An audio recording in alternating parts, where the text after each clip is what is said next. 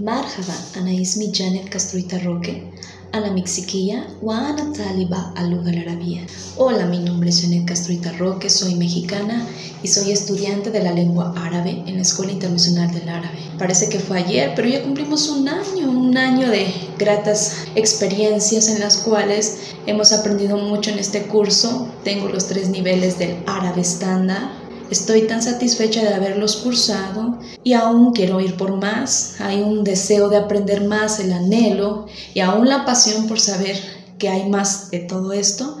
A todos aquellos que han intentado escribirse y no lo han podido hacer, yo les invito desde donde se encuentren que lo intenten, no se van a arrepentir.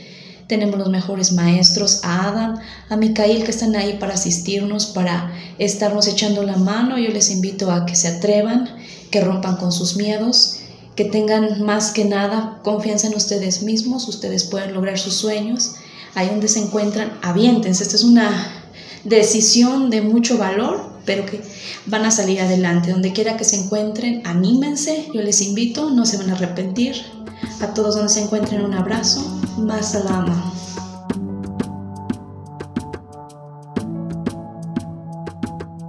Assalamu alaikum y bienvenidos a un capítulo más del podcast de la Escuela Internacional de Árabe. Soy Adam y en este capítulo os vamos a traer otra lista más de vocabulario que sabemos que os gusta mucho este tipo de capítulos. Y vamos a ver el vocabulario del aeropuerto. Empezamos.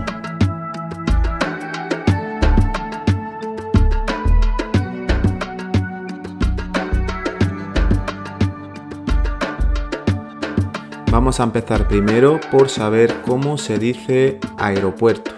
Aeropuerto en árabe se dice matar, matar, matar. Con el artículo sonaría al matar, el aeropuerto. Como veis, eh, se parece mucho al, verbo matar, ¿no? Digamos en castellano. Entonces, ¿qué hay en el matar, no? ¿Qué podemos encontrar en el aeropuerto? Encontraremos aviones. ¿Cómo se dice avión? Avión en árabe se dice ta'ira. Ta'ira. Repito, ta'ira. Al matar, aeropuerto. Ta'ira, avión. Es importante tener en cuenta dos palabras en un aeropuerto, aunque estas palabras las podemos utilizar no solamente en el aeropuerto, sino en cualquier otro tipo de estación, establecimiento, etcétera, que es duhul, entrada, ¿no? La entrada, duhul, o si le queremos añadir el artículo, ad-duhul, ad-duhul. Por ejemplo, si fuéramos a preguntar, ¿dónde está la entrada?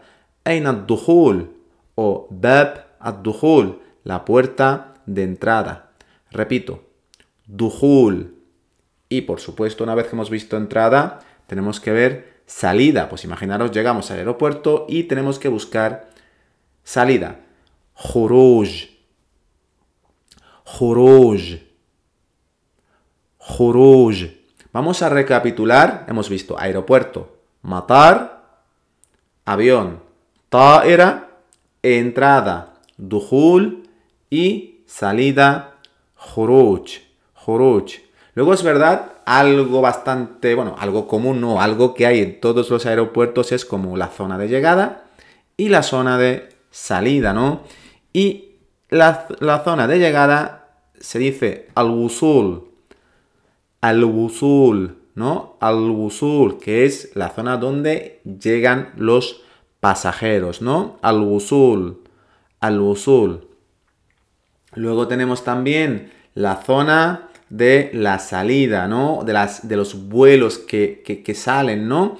Que ahí podemos encontrarnos con dos palabras, ¿no? Al-Dhahab, al-Dhahab, del verbo ir, por ejemplo, Ana adhabu ila beiti. Yo voy a mi casa. Ana adhabu y la beiti, yo voy a mi casa. Pues de ahí existe un tipo de palabra que se llama masdar, que eso ya entraremos en detalle algún día, aunque es algo que sí tratamos en nuestros cursos, y decimos al Aunque también hay otra palabra que es al-mughadara.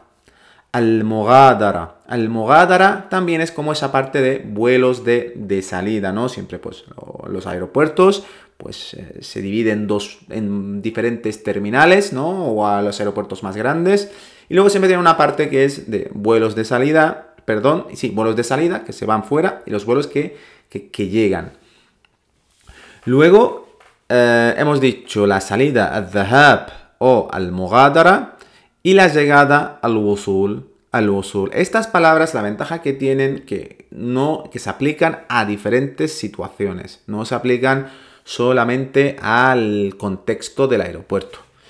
Luego, algo importante, sobre todo cuando nos vamos, ¿no? O a algún lado, es tesjil. Esta palabra es complicada. Tesjil. Tesjil o tesjil, que literalmente es el check-in, ¿no? Literalmente tampoco, sino que más bien tesjil significa como el registro, ¿no? Y al final nosotros cuando hacemos el check-in es una especie de registro pues en el aeropuerto, en el vuelo de que nos vamos de viaje. De hecho, por ejemplo, de ahí provienen eh, verbos como apuntar, apuntarse, etc. Grabar también. Y, y, bueno, y ya otras dos, tres palabras que nos quedan. Tenemos una que es pasaporte. Jewez asafar. Jewez, jewez, que es pasaporte. Jewez asafar, pasaporte de viaje. Luego maleta o equipaje, que es haqiba, haqiba, palabra también complicada, haqiba. Y ya por último tenemos ashurta, como sabéis, por ejemplo, pues si llegáis a un país y tenéis que sellar el pasaporte o el jewez o jewez asafar, tenemos que pasar por ashurta, que es la policía. Mira, shorta podéis decirlo shorta o el pulis, que también se dice, o el bulis, que también se dice en los eh, países árabes. Y por último, eh, espero, y, la razón por la que vais a, muchos países árabes, pues será el hecho de hacer turismo, y sería siyaha. Siyaha es turismo, turismo en árabe, siyaha, siyaha, Vamos a recapitular desde el principio. Aeropuerto, matar.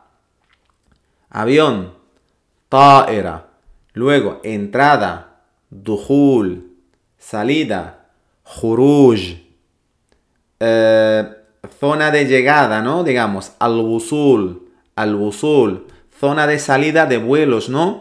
Eh, hemos dicho al-dhahab o también al-mughadara, al-mughadara. Luego, el check-in, tesjil, tesjil o tesjil, recordad que podemos poner artículo o no. Luego, el pasaporte, jawaz as-safar. Luego, haqiba, que es maleta. Mira, por ejemplo, eh, las maletas o el equipaje. En, Marruecos se dice el baggage, se dice la palabra en francés. Pero bueno, haqiba es como maleta en este caso. Y luego quedaría la policía, hemos dicho el bulis y ashorta. Y por último, turismo, pues eh, es importante añadir también esta palabra, siyaha. Siyaha es turismo, siyaha. Bueno, aquí tenéis una lista de, palabras importantes que podéis aprender. Luego es verdad que si vais a un país árabe, eh, lo general y lo normal es que todos los carteles estén traducidos al inglés o al inglés y al francés, depende del país. Y en un principio siempre vais a encontrar gente que hable eh, inglés y ya depende incluso español, ¿de acuerdo? Así que nada, espero que os haya gustado este capítulo. Sabéis que el podcast es un tipo de recurso, sobre todo auditivo, para que escuchéis y vayáis repitiendo. Y como siempre, cualquier sugerencia que tengáis, estamos a vuestra disposición. Un saludo y os esperamos en el siguiente capítulo. ¡Hasta